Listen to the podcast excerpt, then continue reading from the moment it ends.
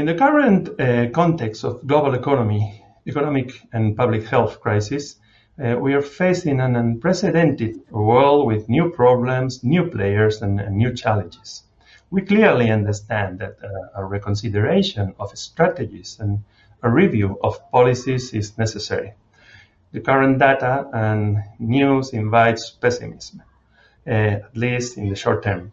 The death tolls weakness the GDP, real unemployment, investment losses, public deficits, commercial and private debt, bankruptcies, and illiberal wins, among other issues, are part of our daily concerns. In this context, and, and I hope you agree with me, we must be optimistic and be ready to work for the future. And so uh, let's start with this, this discussion on the topic recovery on the world economy after the pandemic. No? Uh, Ms. Gonzalez, more integration. No? We talk about, about Europe, we need to talk about more integration. The EU economy has been hit very hard by the pandemic. Uh, despite some uh, first nationalistic reactions of several member states, we are glad to see how they have agreed to show the required solidarity for putting together an ambitious recovery package. Is this uh, an encouraging sign for the process of closer integration in the future? Well, I think that obviously the, the recovery, the agreement on the recovery fund is, is a good signal, but I think that we should not lose perspective on what it means. It was just simply coming together under very extreme circumstances in an emergency moment. So I think that it could be very difficult to extrapolate that goodwill that was found in that particular moment into whether there is any wish for any further European integration. From my point of view, I think that any any meaningful attempts towards further integration in Europe are unlikely, and they are unlikely because of, of three things, basically. Because we are still divided on the north-south divide, and uh, I'm, I'm there, and I think that we have to be very realistic in Spain that that, that might require bridging that gap might require a little bit more of a, a mature approach towards public spending, to put it very diplomatically, I think, from, from some of our countries. There is a very big divide in terms of how we see uh, the key powers around the world, certainly in, in relation to, to China, in relation to Russia, and depending who is the winner of the US election, it could be also in relation to the US if, if Trump continues there, which I think that is, is unlikely.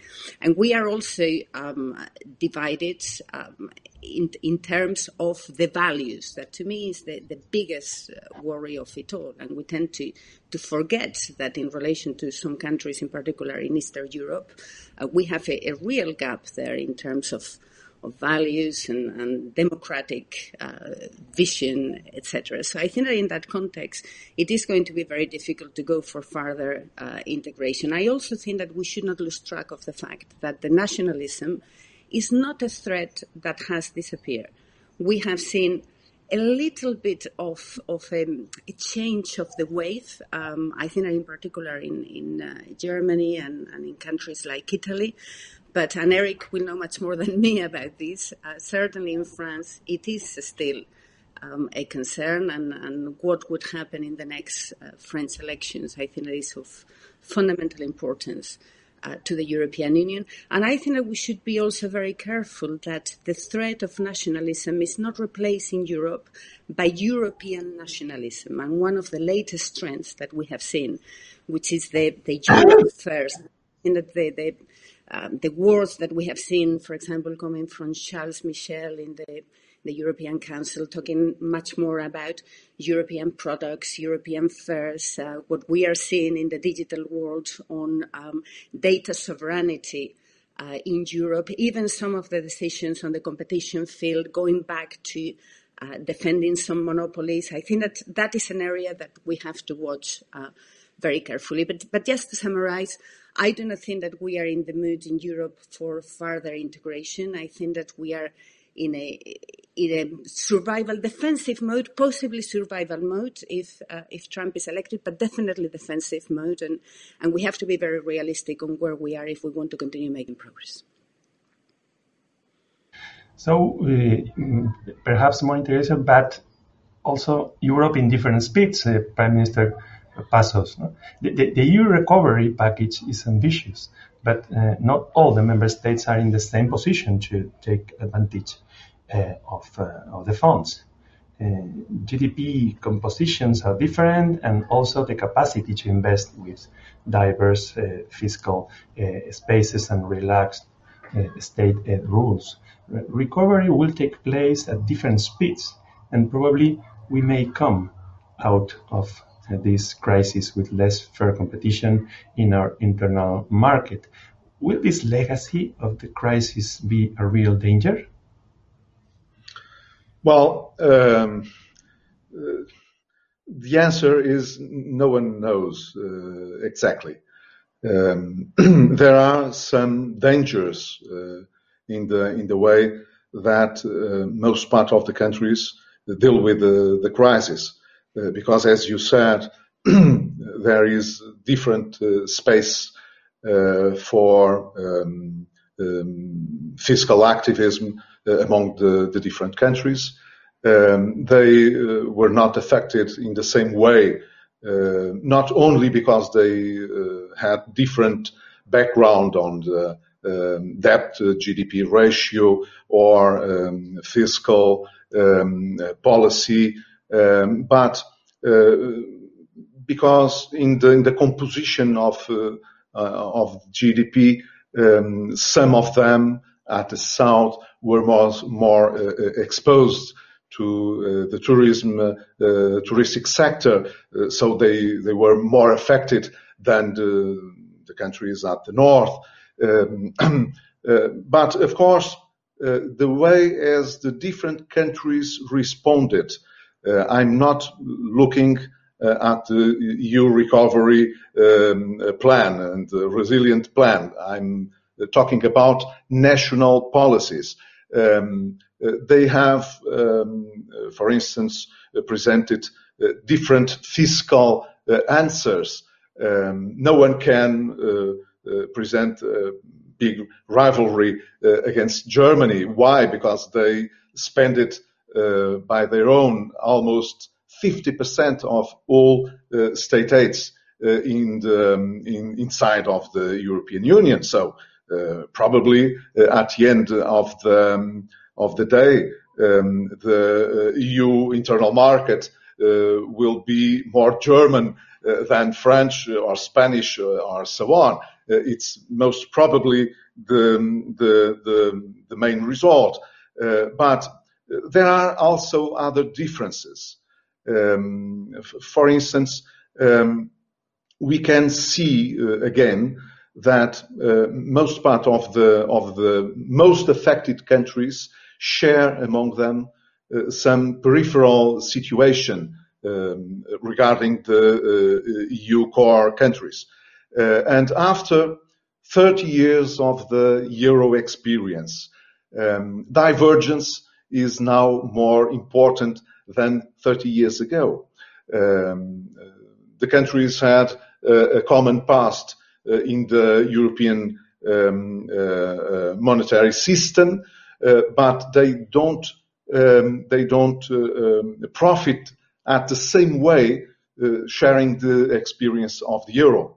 So um, after the, the the legacy of the previous crisis, we are now more fragile than we were uh, at the beginning of the euro 30 years ago. You see, um, when Mr. Draghi said in 2012, uh, whatever it takes uh, to to spare uh, Spain, uh, but more um, concern about the Italy situation, um, the result was fantastic um, for sure. Um, Italy uh, could avoid um, a, a, very difficult uh, situation, but Italy is now more vulnerable than in 2012.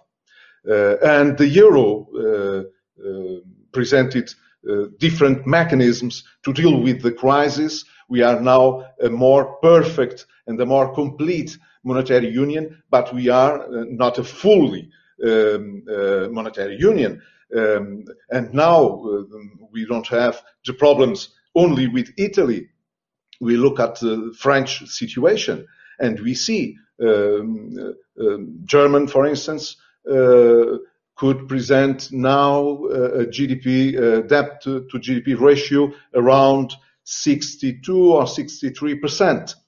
Um, uh, after uh, dealing with a very strong uh, fiscal stimulus to the to the economy. Um, but France has another championate because they they are above 112, 13 percent of, of GDP. So we will uh, need to deal with these uh, vulnerabilities, uh, vulnerabilities because of um, uh, the new level, uh, the, the, the, new threshold for uh, GDP um, um, recovery um, pace, for the new GDP um, um, debt to, to GDP ratio, because we, we don't have the most successful uh, inter economic integration uh, among the, the North and the South countries uh, because the meaning of complete uh, EMU uh, represent for most part of the people uh, creating a fiscal union. Uh, uh, and maybe uh, a common government to, to deal with the, the, fiscal union. But that's not an academic question. it's a political question. And as my colleague said just now, most part of the, um, of the countries face nationalist uh, uh, reactions against more uh, integration. So there are positive things that can be an important element to um, reinforce the, the, the, new elements of um, the, the, the, the, integration we have achieved uh, already until now. But there are some menaces, uh, certain uh, aspects that defy um, political cohesion and uh, um, uh, economic uh, integration. Mm-hmm. Well, more or less integration with nationalism always lurking around the corner. Uh, the new the need to, to deal with with uh, some vulnerabilities but, uh, but more or less interdependence, no? This is the, the other element, no? Uh, uh, Mr. Lamo de Espinosa, in, in, the past decades, we have reached an unprecedented level of interdependence in the world. Our societies are closer than ever. Even, even before the pandemic, you wrote that uh, we cannot manage global risks because we don't have global instruments. Uh, as, as, as, we said yesterday, uh, have we reached the ceiling of international cooperation, globalization, and, and multilateralism, multilateralism? Will the legacy of this crisis be one of more interdependence or, or less? Well, uh, first of all, my thanks to the to the Fundación Rafael del Pino and to the Círculo de Empresarios for inviting me to share with you a few a few ideas and comments. No? Uh, as we all know, in terms uh, of analyzing the consequences of the pandemic, we now have at least two major schools of thought, as usual, two. One says that the pandemic is going to be a game changer. Kissinger, for example, has sustained this idea. Nothing is going to be the same in the future. Another, which for me is more reliable, sustained, for example, by Richard Haass, sustains that the pandemic is more an accelerator of previous trends. And I think that's more, more reliable. It's an accelerator. But uh, however, quantitative changes may lead to qualitative changes. And I think that the pandemic is an accelerator of a major historic trend, which is the moving from a Western-centric, Eurocentric world order to a more Asian-ordered uh, world, uh, which is for me is crucial, if only for demographic reasons. As we know, Asia is now 60% of the world population, Europe is 7%, 8%, the United States little less, Latin America, we consider Latin America part of the West, which is de- debatable. Uh, Latin America will be another 7%. So, so that's, that's the question. The situation before the pandemic was quite clear. An increasing number of global problems, the pandemic, climate change, uh, terrorism, demographic poverty, etc. but with a very poor response in terms of multilateral solution. Antonio Guterres, the Secretary General of the United Nations, said a few weeks ago that we have a surplus of global problems, but a major deficit when it comes to multilateral solutions. Indeed, globalization and weak global governance have gone hand in hand. And this is probably, as you pointed before, at least to me, the major problem of our time, which is lack of global governance. For example, the failure of the World Health Organization has been very important in terms of the, of the dealing with the pandemic. What will happen during or after the pandemic? Well, we, we can see what's happening already, which is indeed more of that. Societies everywhere have retreated under the protection of their states like a snail hiding inside its itself. Fear produces such reactions, looking for protection under non-umbrellas, be it the family or the home. There has been a kind of cocooning of societies all over the world, or the state immediately after. Add the economic consequences. Global trade has plummeted. FDI has fallen. International society is becoming probably more than ever a Westphalian order of sovereign states. I think that we are witnessing a re-statalization of the world, the national world and the international world, both of them. For example, a recent report very important by Freedom House, the American ONG that monitors the state of democracy in the world, a report called Democracy Under Lockdown, shows that a combination of states of emergency or exception, uh, a growing state interference in the economies, and on the other side, an atomized and fragmented civil society living in fear, lacking cohesion due to the lockdown is harming the quality of democracy throughout the world, resulting in increased illiberalism. More than 80 countries, 80 states, according to Freedom House, have suffered, suffered recently from restrictions of freedoms and the rule of law. I, am very much concerned with that, and I think we, we are witnessing a return of new wave of authoritarianism. This was already happening before the pandemic for 14 years at least, after the brilliant third wave of democratization of the world, but, but has been reinforced by the pandemic itself. The, uh, of course, the increased role of the state means a smaller role for the international multilateral order. We see everywhere strong men, strong men in Russia, in China, in Turkey, who knows in the United States, strong men but very weak institutions. Add the contrast between the poor response to the pandemic in the West, in Europe, in the United States, also in Latin America, and the much adequate response in the East that does not help indeed. I'm talking about the good response in China, in Japan, in South Korea. In a sense, collectivism is willing, individualism is being uh, is being uh, is, is reducing. No? What happens next? What happens with globalization? Uh, I did, I don't know. We are now in the mist and our lights won't allow us to see ahead. We don't know when the mist will lift. Economists call situation radical uncertainty. And I think we are in a radical uncertainty. The classic globalization of people, capital and goods may return, although slowly and with changes. The economists noted in a, in a report on, on the evolution of the globalization that globalization is down but not out.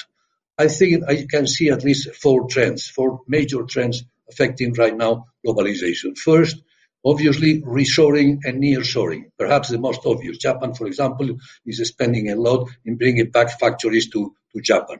Second, increased diversification with more countries contributing, less concentration we have now more than 180 key commercialized products in which a single country accounts for more than 70% of world exports. This is not sustainable any longer. Third, globalization in the production of global goods, such as climate change and health, creating a pull factor for many new industries and services. And finally, finally, digitalization and remote working will create a new globalization of services and intangible goods and immaterial globalization that stands to benefit countries like India in contrast to the classic world factories such as, as China. Uh, but let me insist, and I finish with that, with this idea of radical uncertainty. So I, that I wouldn't rule out that all globalization may bounce back sharply. the economic logic of profit is still there and is going to continue. We don't know. For sure, we don't know. Thank you. Well, thank you very much for this uh, description of the scenario. And, and, and, and we uh, add this element of a lack of, of, of global governance. Uh, um, Mr. Chaney, uh, let's, let's analyze the, the concept of the transfer union. No? As, as we said before, the, the European Union recovery package is, is ambitious and reinforces solidarity uh, but it looks uh, that we move towards a transfer union. No? What are the challenges we face in, in, in that case, according to your opinion? Uh, you have muted your, your microphone? Yep. Sorry. Here we go. Do you hear me? Perfect. Okay, thank you again for inviting me. It's a, it's a great pleasure. It's an honor. Uh, I will speak uh, in a personal capacity. I'm an economic advisor to Institut Montaigne, but I will give my own views.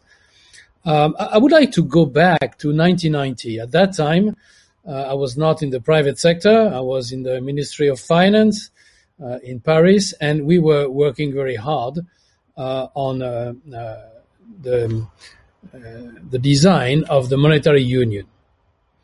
Um, everyone was working on this design. And the big debate among economists was, does it make sense to go for a single currency if there is a high risk of asymmetric shocks?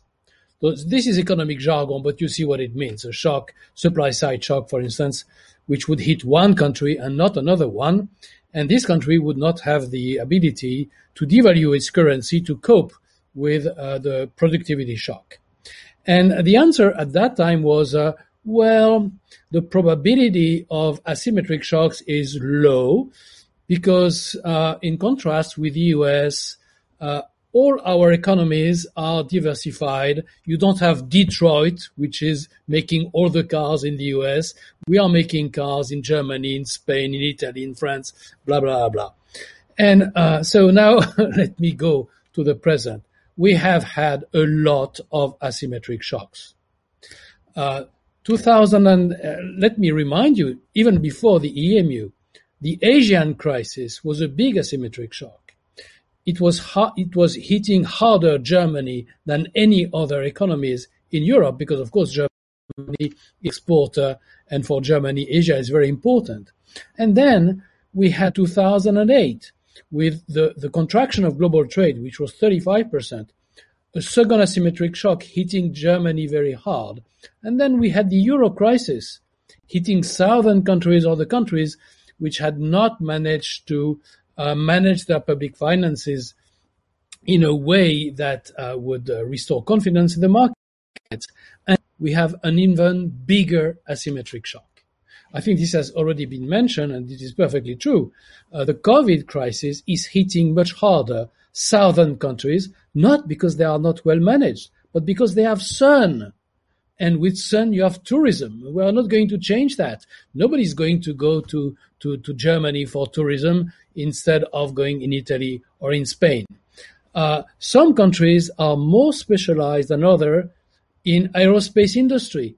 And we might have a permanent shock on the aerospace industry if post-COVID people just travel less than before. Even if it is a 5% shock, it's big. So we have, I would say, the mother of all asymmetric shocks. And I'm talking not about a demand shock, I'm talking about a supply side shock. There will be sectors that will be uh, probably smaller than they were before the crisis. Tourism is one of them, aerospace, uh, air transportation. There are other sectors which are benefiting from the crisis. So what are the consequences of this asymmetric shock? Uh, it's a great, uh, I think, thing that we have managed to build this 750 billion. The European Commission tells us it's 1 trillion euros recovery fund. If you add up everything, that's great.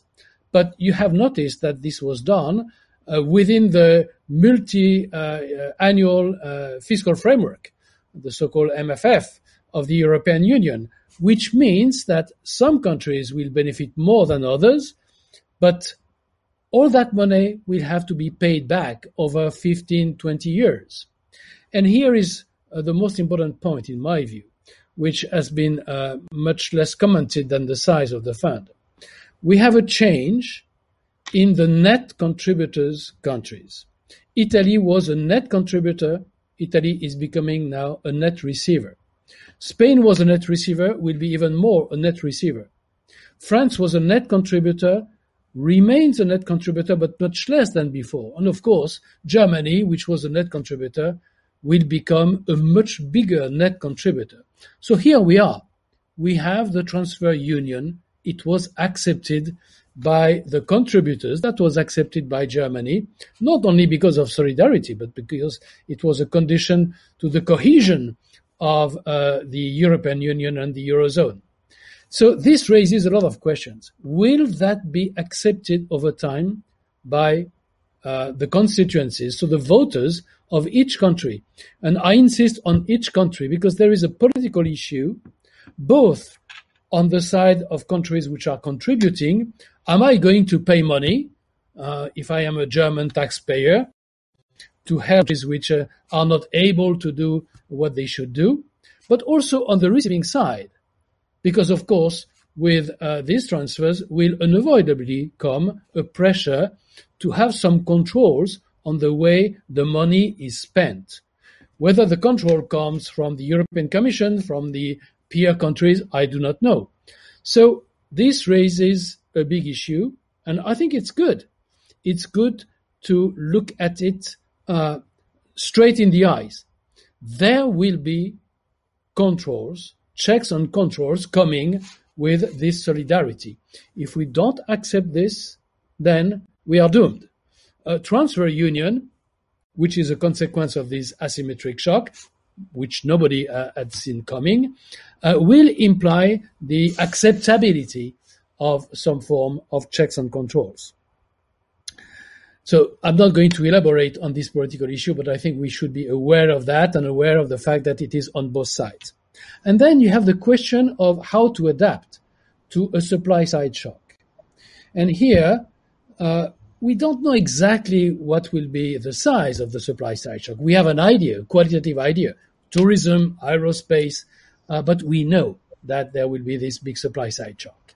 Independently from the transfers, there will be the question of the flexibility of each economy to adapt to this asymmetric shock. Let me take the example of uh, the Eurozone crisis. Some countries which were in trouble, and Spain was one of them, did much better than others. And Spain is the good example, together with Ireland, of a country which managed to transform its economy to become more flexible and to benefit from uh, the, uh, the, the transfers that came in the form of loans from the other countries. Some countries did not do the job were less flexible and are left with a lower level of productivity. So this question will be absolutely crucial. Which degree of flexibility will allow countries to cope with the asymmetric shock? One area where I think it is very urgent to make progress is to have a more, a deeper integration in terms of capital union. I'm talking about the financial markets. I'm talking about the allocation of savings. If there is an asymmetric shock, there will be sectors benefiting from it. There will be sectors uh, that will diminish over time. So we need to have a reallocation not only of the labor force, this is a national question, but a reallocation of funding. And to have that, we need a banking union. We need countries accepting what is called property transfers, but this is simply a reallocation of capital. And we need to go further in the banking union. To move further in the resolution process of banks will be of utmost importance after the end of the COVID crisis, which is going to uh, leave banks in a worse shape in as much as they have lent to companies which will go bankrupt. So big challenges, but also a big opportunity to smartly go deeper into European integration, even though it is a form of transfer union. Mm-hmm. Well, thank you very much. Very, very interesting concept, the concept of transfer union, uh, when we talk about the nature of the union. So, so we, we will come back on, on the questions of conditionality, solidarity at the, at the end of the of the of the of the Uh, uh, session. But uh, welcome, Professor Wolf. we all have these technical problems in these connections from around the world, so we can continue with your with, with a question for you. No. Um, on digitalization and technological disruption. The US and China are competing for international uh, leadership in technology, while the EU is running behind. We in Europe are, however, leaders in climate change uh, policies. Uh, digitalization and climate are two key safe and strategic bets for the future. Will we be able to keep our leadership in climate change while catching up in technology? What, what do you think about? Well, first of all, thank you, uh, thank you again for the invitation. And I'm very sorry I had some technical issues at the beginning, but it's a great pleasure to to be here and uh, talk uh, talk to you about these very important topics. I really thought I would make um, uh, three quick observations. Um, the first uh, quickly related to the pandemic and where we are. Um, the second um, to the EU Recovery Fund and the third, more specifically to the issue that you just raised, which is digitalization um, and the Green Deal, because I think all of them, are, and of course, how this all interacts with um, the US elections. Um, so let me be very quick on the first two points. So because I, I, am sure a lot of this has already been covered and focus on the third one. But, but quickly on the first two points. I mean, uh, I think it is a very important moment in the pandemic, uh, which we all have to think very deeply about and think very carefully about because we are entering a second wave of a lockdown. And if we continue with the current strategy, uh, we are going to have this uh, W-shape uh, recession stop and go policy where you know we stop the economy because of lockdowns of the pandemic and then we restart it again. And then we stop it again uh, because always there is uh, so to speak um, uh, uh, a hope that the virus is contained. And if we open too too early and too long the virus spreads. And even if you do too little um, lockdowns individuals uh, and companies will hold back with their investment and with their consumption. So I, really think there's a real risk here that um, this will entail very big and very long lasting uh, damage to the economy. And we cannot just continue hoping that a vaccine will solve it. I mean, the vaccine may come very soon, but it may also not come so soon. It may take a long time.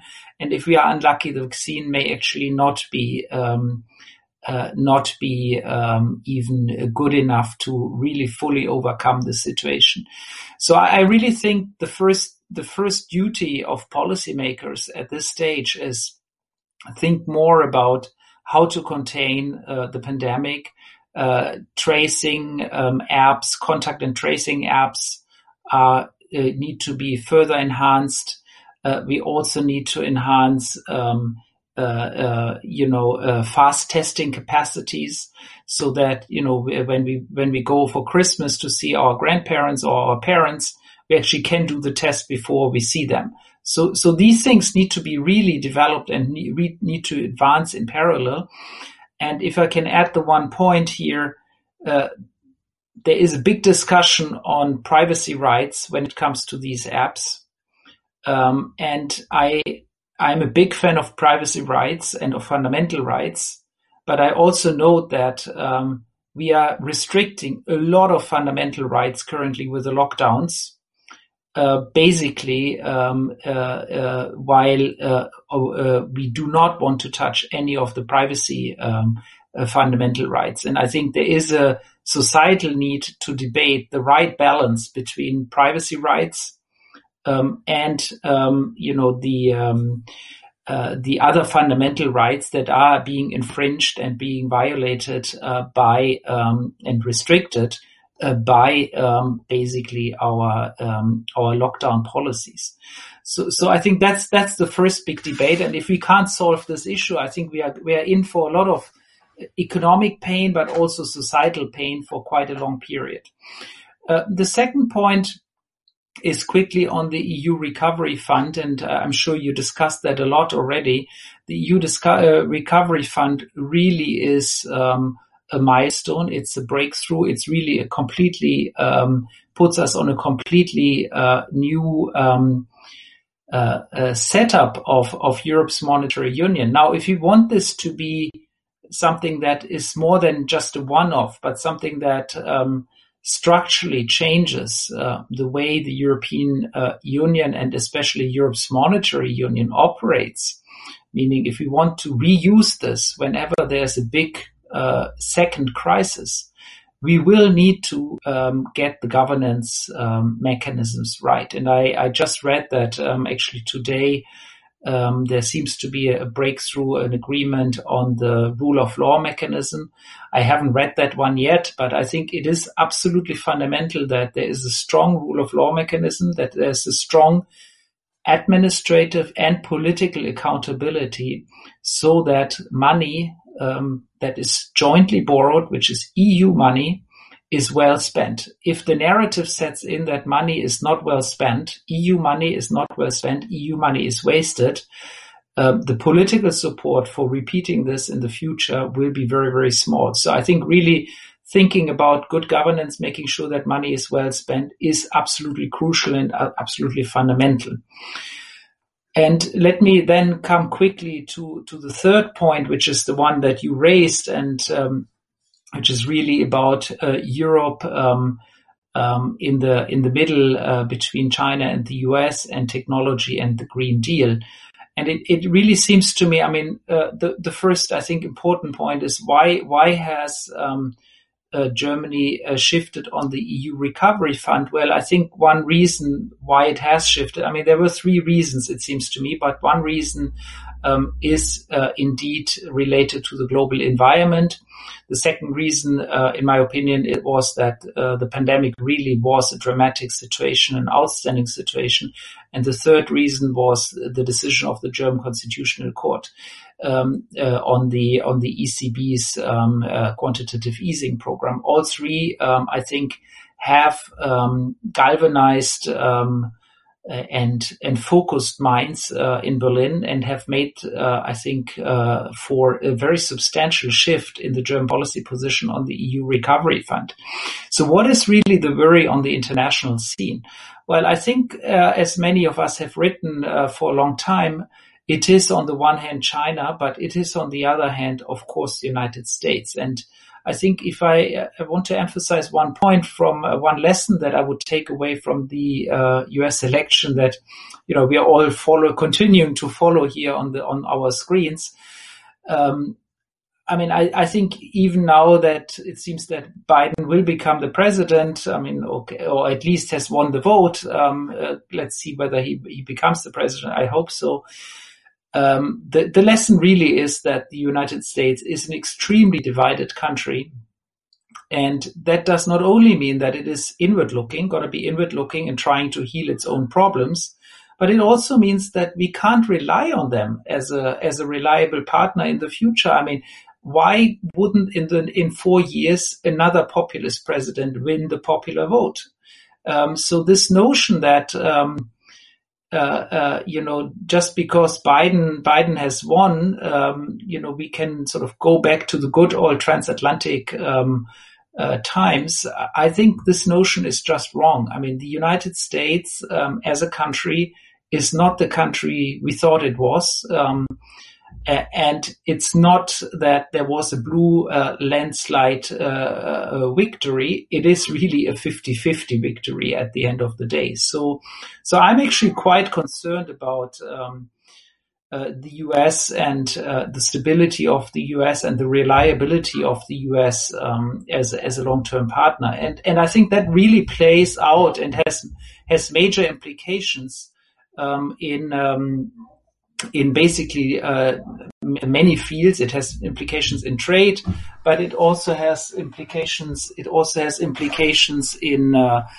uh, when it comes to um, when it comes to uh, technology and to um, uh, trade technology and to green policies. And so, so let's let's just talk um, one minute about um, about um, the the technology and the the green green green space. So I think in the in the technology space, um, Biden president, as much as um, as a Trump president, will continue to pursue um, the technology trade war uh, with the United States uh, with with China. Uh, so um, the gap in digital technologies um, and the attempt to decouple technology-wise between the US and um, China uh, will continue, and that has very severe consequences for European companies because European companies are on both sides um, heavily invested and depend uh, in the value chains on technologies from both from China and from the United States, and so so rethinking how we can can get our technological sovereignty, I think is really, really, really important. Um, so, so this space is is I think one of the most interesting and important um, policy spots to be watched in the next uh, one or two years. And I, of course, I'm I'm also working on a paper, but the paper isn't finished, so I can't I can't say much about that paper yet. But I think it really is a crucial topic. And the, the second is, is the Green Deal, of course. The Green Deal is a major EU initiative, but it is an initiative that has foreign policy implications. It has implications for our relations with China, for our relations with the United States, and for our relations uh, with our neighborhood. And um, when it comes to the US, and since I mentioned the US election, I had hoped for a strong Biden um, uh, a Biden uh, win and Democratic win in also in the parliament, that would have allowed to push through a Green Deal together with um, the United States and agree jointly on uh, the very toxic theme of border carbon adjustment. Border carbon adjustment being being absolutely crucial um, for uh, to prevent um, essentially the leakage of carbon intensive uh, production to outside of the EU. With the US Congress um, in the hands or Senate in the hands of of the of the Republicans, uh, US President Biden will not be able to sign an agreement in that direction uh, with the European Union. And so it means for the European Union to make a choice. Do we do we do a green deal without border carbon adjustment? Or do we do a Green Deal with border carbon adjustment and facing uh, strongly oppose, opposing um, consequences from the United States? So I think um, pushing through our Green Deal has just become a lot more difficult, especially if the Senate is won by uh, by the Republicans. Um, so perhaps on this uh, not so optimistic note, uh, let me stop here and um, uh, look forward to the conversation. Thank you. Mm-hmm. Thank you very much, Mr. Wolff. We know that Bruegel is being uh, very active in analyzing the recovery strategy of the EU in this uh, uh, complex uh, uh, scenario that we face. No? Thank you very much. We will come back in, at the end of the session to, this, to these questions. Um, let's continue and, and we move now to Britain. No? And of course, Mrs. Ms. Gonzalez, no? the questions on Britain are always for you. Uh, let's talk about the impact of Brexit. Uh, uh, the prospects for a negotiated agreement with the EU after Brexit are not good, really. We move probably towards a hard Brexit. How, how big will be the impact in the European uh, construction uh, process of this situation. Do you believe that it, it will allow the EU 27 to speed up integration, or on the contrary, it sets a, a risky precedent uh, to be followed by others in the future. As you rightly say, the prospects um, of a soft Brexit are, are not good. Um, I personally think that we are going to have a deal. And uh, and if you look at the situation of Boris Johnson, the, the Prime Minister, the UK Prime Minister, he's at his very weakest since he was elected. So he does need to come up with with something, some form of agreement. But it has been very clear already for a long time that that kind of agreement would be what we call in, in, in jargon skinny agreement, so a very basic agreement, which is nowhere near the kind of relation that we have with the with the UK uh, right now uh, in Europe. Things change a little bit uh, depending on who is uh, the elected president of the United States. I think that if Trump um, becomes the, the, president, which is very unlikely, in that case, Boris Johnson has a bit more margin of maneuver to, to try to pivot the country from the sphere of influence of the European Union into being much closer uh, to the US with many costs and difficulties, but basically that could be one of the, the strategies. If Biden ends up being the president, and I'm from I see um, I'm here in Palo Alto speaking, but the latest news I see is that uh, he's increasing a bit the, the margin in in Nevada. So hopefully uh, that that may be uh, the, the result. But if Biden is elected, I think that, that then we will see Boris Johnson in the coming weeks, um, even before Biden takes over, um, flexibilizing a bit, uh, making more flexible his approach to uh, to the negotiations. And I, I, have to say, perhaps starting a little bit the debate, that I do not really share so much that view that uh, that Biden will not change much in terms of the transatlantic um, relationship. I think that for Biden, Europe is the, the natural ally, that it is true that he will continue having the focus mostly on China, but at the end of the day, in all those ideas that he has on democracy, etc., there are not very many places where he could look for allies, and Europe is there. And frankly, I think that the fact that he does not have the Senate means that the only place where he will be able to make an imprint and to leave some legacy if he becomes president is on foreign affairs. Uh, so it may not be exactly what we uh, like, and he may not go as far as we want, but I think that, that there are some positive um, grounds uh, there. In any case, Brexit comes to us, to the European Union, at, at a moment of maximum difficulty. And it's easy for all of us to get lost in the details of um, recovery fund, uh, this particular measure. But there, there are two very basic trends.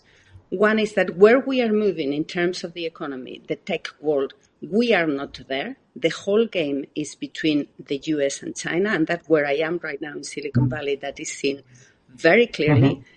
It is true that the EU is going to come up with some uh, proposal that hopefully will be good, but that is about regulating trade. That is quite, uh, regulating tech is quite different to trying to create market share on tech. And on top of that, we have another situation which is again quite perceived here in the US that we could see China not uh, being affected anymore by COVID, being able to eradicate COVID. The US being in a situation where it is not perceived that there is a second wave. So some, some states are going through a lot of difficulties, but here it is being perceived as a prolonged uh, first phase, which is affecting a very big country at different paces and may be able to link this to the beginning of the vaccine and, and the second wave very much focusing in Europe. So in that moment of big difficulties, when we are getting uh, the Brexit impact, and, and, from my point of view, what we really need to do is to cut the losses. I think that we can deal uh, with that pain of uh, of the implementation of Brexit, uh, but we cannot deal with any other country going in the direction of the UK. And from my personal point of view, I think that in the negotiations with the UK, the rule has to be whatever helps France not being in one year and a half in the situation where the UK was in 2016. It is not worth upsetting the French fishermen for whatever, a little bit of flexibility in relation to the UK. It is not worth upsetting the French business community because we start flexibilizing what we do in the in the level playing field, etc., etc. So that to me uh, should be the, the the line in terms of the agreement. But we should not kid ourselves. The only way where we are going, the UK and the EU, is towards damaging each other. For the UK, the only strategy, the only strategy for this government has to be to show to its own citizens that they are better outside the European Union than inside the European Union. That is why they are rushing to do an agreement with uh, Japan that they have done. In my view, where they are going is to try to become a member to what is called TP11, which is the, the Trans-Pacific um, agreements of Singapore, Canada, Mexico, Chile, etc., etc., those kind of countries. And they need to demonstrate that they are better there with that flexibility and freedom than within the European Union. And for the European Union, we need to demonstrate that the UK was better within the European Union rather than outside. And that means proving that in terms of financial services, they will be worse off. that in terms of tech, they will be worse off. If the UK becomes a center of digital technology in Europe, that, in, that is a problem for, for the European Union. So I think that the prospect is, is um, rather grim. I think that to end in a, in a bit more of a positive note, I think that that there is a possibility to look at what is happening in the UK as a generational uh, issue. Uh, in particular, taking into account the noises that we see from Scotland, which is a very big uh, hot potato that we will have to deal with probably at, at some point. And, and preparing the ground for that generational discussion is something that the EU should not lose track of. So I think that the line should be being hard on the government, but being soft on the people. Mm-hmm. Well, absolutely. We, I think that we have to work hard to reinforce the the narrative of the European integration process, of course, and and, and we find, find a, a lot of obstacles in, in the in the way. Prime Minister Passos, uh, uh, reconsidering everything. No? The global scope and, and depth of this crisis should and will make us consider, reconsider almost everything. Uh, the EU Growth and Stability Pact is suspended and under reconsideration. We are also witnessing potential fundamental changes in the US monetary policy, and it is highly likely that the EU will introduce changes to its monetary policy as well. We have a lot of changes in front of us. Will these changes and others accelerate or impede the further development of the European integration process? Well, as I said before, uh, I think that uh, it's not the most probable uh, result to expect more integration at this time. Uh, but if we uh, can, at the end of the day, uh, to consolidate uh, the integration process, that will be um, very good. Uh, you see, um, when the crisis uh, came out uh, to an end in 2014, we haven't already uh, some of the uh, permanent mechanisms to deal with crisis, financial crisis, uh, among the um, monetary union. With, with, there is still some lack uh, on the banking union, for instance. Uh, there is not a complete process uh, on banking union, but almost complete. Um, we will take more time, some more years to achieve a, truly um, financial union among the, the European Union, European countries. But I think we must be optimistic optimist uh, regarding uh, these uh, kind of objectives.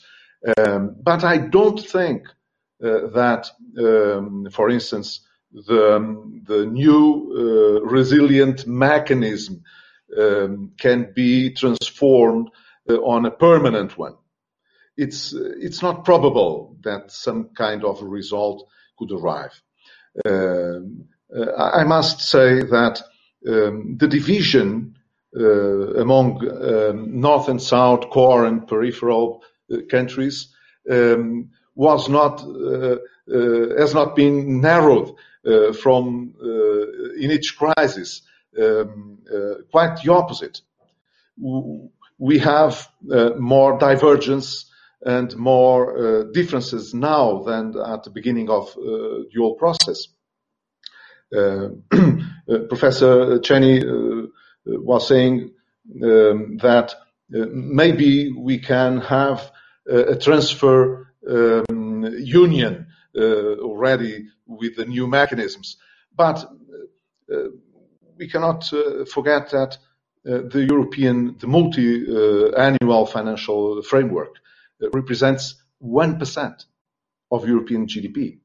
So it's not a permanent uh, transfer uh, union. Uh, and the, the new mechanism to be permanent um, and to, to be uh, to represent a fiscal permanent um, centralized uh, answer uh, against asymmetric shocks on the supply side.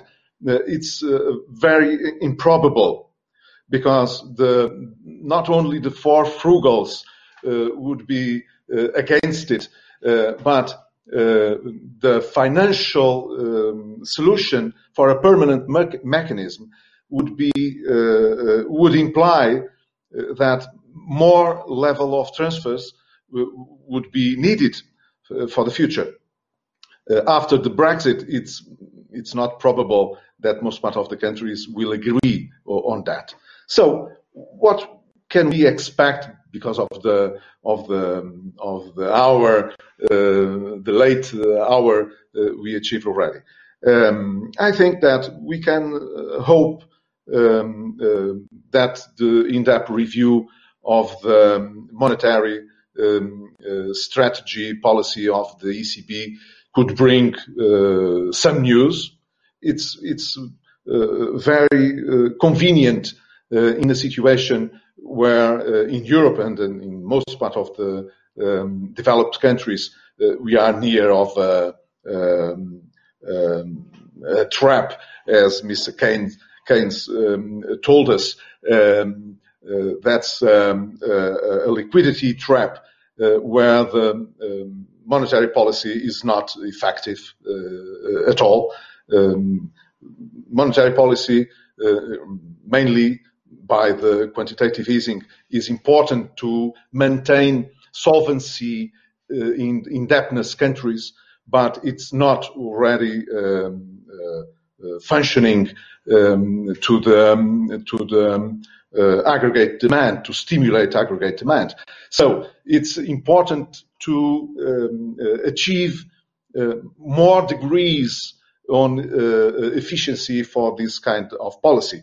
There are several ways to uh, to do it, and to combine this to um, uh, a different way to um, uh, stability and growth pact uh, criterion um, to uh, evaluate fiscal stance on, on the countries.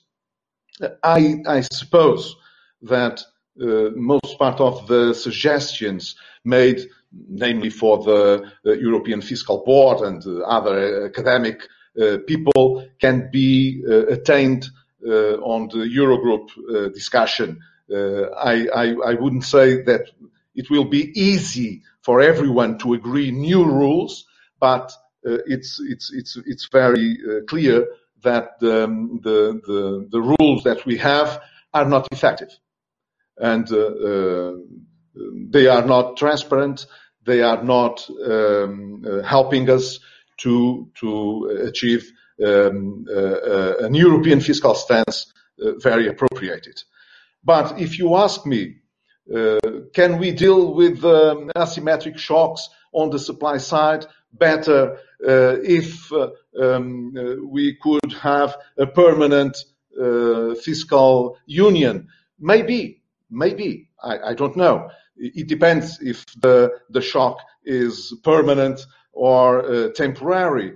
Um, if it is uh, temporary, flexibility doesn't solve any problem. Um, maybe some uh, fiscal capacity could uh, absorbing these kind of shocks could could offer a different prospect. But there will be a, a, political agreement to support this. I don't think so. Um, it's um, when the um, academics discuss uh, these kind of, of solutions. Of course, in theoretical terms, we can always uh, uh, find the best answers, but the, the best answer, the optimal answer, must be must be coupled with um, political um, possibility to to support a solution. And I don't see uh, for for the next couple of years any political willingness uh, to transfer taxes or public expense for the center of the EU. I don't see any possibility to have um, um, an European uh, treasury um, issuing uh, uh, continuous debt to provide uh, the necessary transfer for the regions more affected for uh, asymmetric shocks. And the more uh, important asymmetric shock that we can um, find a solution to, to, to deal with depends on the state nation uh, uh, it's not conceivable that state nation would be erased for an European nation um, to solve this kind of asymmetry. So uh, there is no uh, possibility, in my opinion, uh, to uh, go further on the um, political union, in the political integration, and without political integration, we cannot manage a fiscal union uh, or in a permanent and significant way uh, uh, issuing um, European debt. the European debt that is um, um, added now by this new mechanism will be supported by, I suppose, a double effort uh, on the um, uh, transference for the next 20 years, meaning that people must agree in the, um, not 1% of GDP transfers, but 2% of GDP transfers. If that is a, um, a fiscal union, well, it's, it's not. It, it's not. So I'm not a pessimist um, because I think the crisis can bring us uh, like the previous crisis, uh, new opportunities to consolidate the, um, the, the, the, integration we achieve already, uh, to put in, in order uh, some kind of uh, um, uh, structural transformation if if the the new funds can match uh, structural transformation in digitalization, uh, green um, um, green uh, transformation. That would be wonderful. Why? Because until now, um, the economic coordination among the countries uh, do not deliver such kind of, of results. So uh, that will be the, the, the, the new deliver or not. I don't know. It depends on the on the demands of the of the, the central um, decision in the in the Commission. But um, for instance, I cannot imagine Portugal uh, that will be uh, the recipient of uh, 15 billion euros uh, for the next um, five years, spending, absorbing 15 billion euros in digitalization or in climate change. It's not possible. It will be not projects enough to spend the money. It's, it's impossible. Uh, uh, the, the government will transfer some part of these funds to current investment, the investment that uh, was not um, uh, uh, exceeded by the, the necessity for the past five years to, to present um, uh, a medium-term objective uh, uh, concealable with the um, Stability and Growth Pact. I don't know, but the temptation is is is very big. So um, at the end of the day, we must be realistic. Uh, I wouldn't expect um, further integration, but I would expect more resilience uh, among the countries uh, after the, the, the pandemic uh, shock. Uh, and I hope so because um, Mr. Trump or Mr. Biden will put all the, um, the concerns, the American, North American concerns on uh, Asia and on China. Uh, well, Mr. Trump is more uh, color on on that speech, but the the problem of the North American economy is still there with Mr. Trump or with Mr.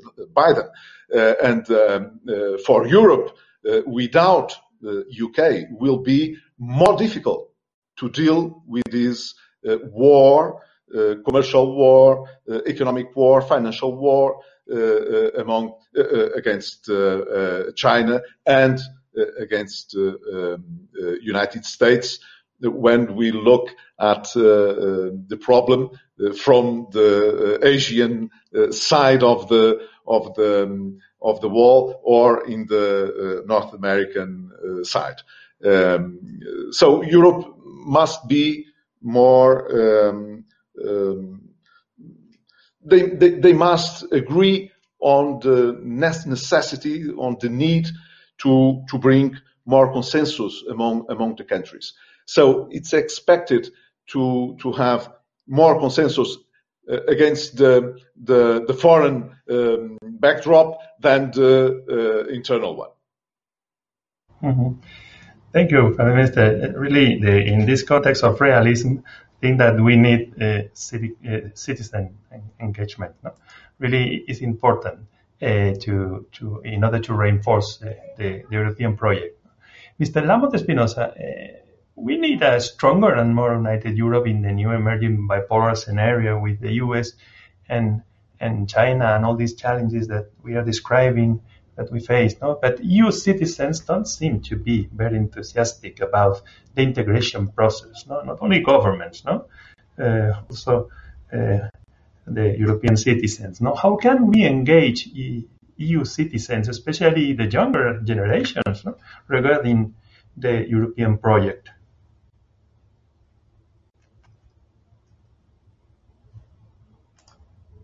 Oh, you have muted the, the, the microphone. Please. I mean,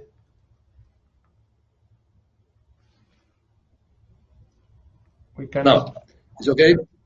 Okay, okay perfect. Thank you. I was saying that since, since we are running out of time and I have to leave in about 10 minutes, I'll try to be to be short. No? I will skip some comments about the idea of uh, a stronger and uh, more united Europe out, outside, abroad. No? what we call in the jargon of Brussels the strategic autonomy of the European Union. Just a comment, uh, just a minor comment. We always talk about the Thucydides trap between the China and the US. We should talk about the trap between the European Union and the United States. As has been said before, and I agree fully, we cannot rely any longer on the security umbrella that the United States has provided us for many, many decades. But we have no alternative whatsoever to rely on, on this same umbrella. So we are indeed trapped in, in this in this situation, and that's a very important in terms of uh, the strategic autonomy of the European Union. But moving to the major question you asked us about the young people, how to encourage encourage the question, the, the belief the belief in the European Union. Uh, I remember always that uh, it is said, as Jean Monnet once said in a, in a talk he gave at the Sorbonne, that had he to start again uh, producing the European Union, he would start with education and culture and not with the economy. It's fake. It has been invented probably by Mitterrand, uh, but uh, you know it's it's important because just as well had he started with culture and education, not with the economy, the European Union probably would, probably would, would have never existed. It has been built on interest, not on generosity, following, as we saw, as we know, the functional model, the economy will pull politics and politics would pull in turn uh, culture. Well, this has been working for a while, for a while, but I think we have reached the point that with the functional model no longer works. If we have a single currency, we need a share politics. We need a treasury. We need a budget. We need fiscal uh, fiscality, uh, common fiscal rules. Something that is presently quite impossible in a society divided into 20 something uh, different demo communities or, or nations. The Germans Karlsruhe ruling mentioned before, I think it's a very important, it's a very important question. It's kind of a legal exit by Germany that that, that shows that German demos, the, the population, the German population will not submit to a potential European one. No? So building a European demos, I think, and working on a European culture is becoming a very, very urgent task. How to do that? Well, it's not easy, certainly. Let me mention a few tools that could be could be used for that for that uh, extremely important endeavor. First, education, obviously, education. Erasmus Erasmus has done more to create a European demos than any other program. We must be able to produce, in this context, a history of Europe as a compulsory course in secondary school. Young people should see themselves, start to see themselves as citizens of Europe, as indeed they are. No? It's amazing that we are perceived as such abroad, but not in Europe. Uh, I remember last time I went to the United States, people asked me if I was European, not if I was French or Spanish or Italian. So they see us as Europeans. The European identity is perceived abroad, but unfortunately not in Europe. Second, second tool, uh, evidently a European labor market. The movement of workers, especially those in the service sector, should be encouraged. The single market leaves much to be desired, has been said before, and is vulnerable to all sorts of asymmetric shocks. We must, we must produce a much stronger European labour market. This will probably be the most efficient welfare system for European countries at the same time. Third, politics, European elections must be truly European and not national at least with pan-European lists and an elected Commission president, someone that represents Europe, the European demos, the, the Europe as a whole. And probably for, for tool, I don't know, this is much more complicated, communication, media, a European TV, a news agency, being able to create a European public space and agora to confront the populist Europhobic narrative that you mentioned, you mentioned before. I'm sure there are other other instruments, but th- these are the, the three, four major that I have been able to, to devise for this uh, for this uh, uh, for this debate. Thank you. Oh, just two minutes, but uh, but we have the very last question for for for uh, Mr. Chaney, because the audience is very interested in that. No? Coming back to the leadership of the EU in the fight against climate change, we have to take important steps in the near future. First, the eventual imposition of a carbon tax in the EU borders. Second, a correct carbon pricing policy at the EU level. No? How do you see uh, the prospects? No?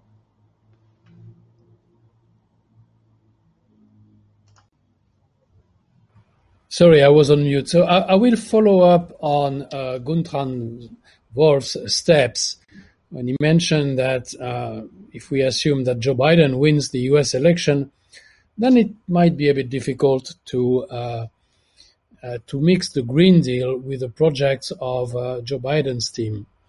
Uh, so what I would say is that there is an opportunity for Europe maybe to rethink the Green Deal and to move towards what I would call a carbon price policy with a border tax adjustment and open negotiations with the US.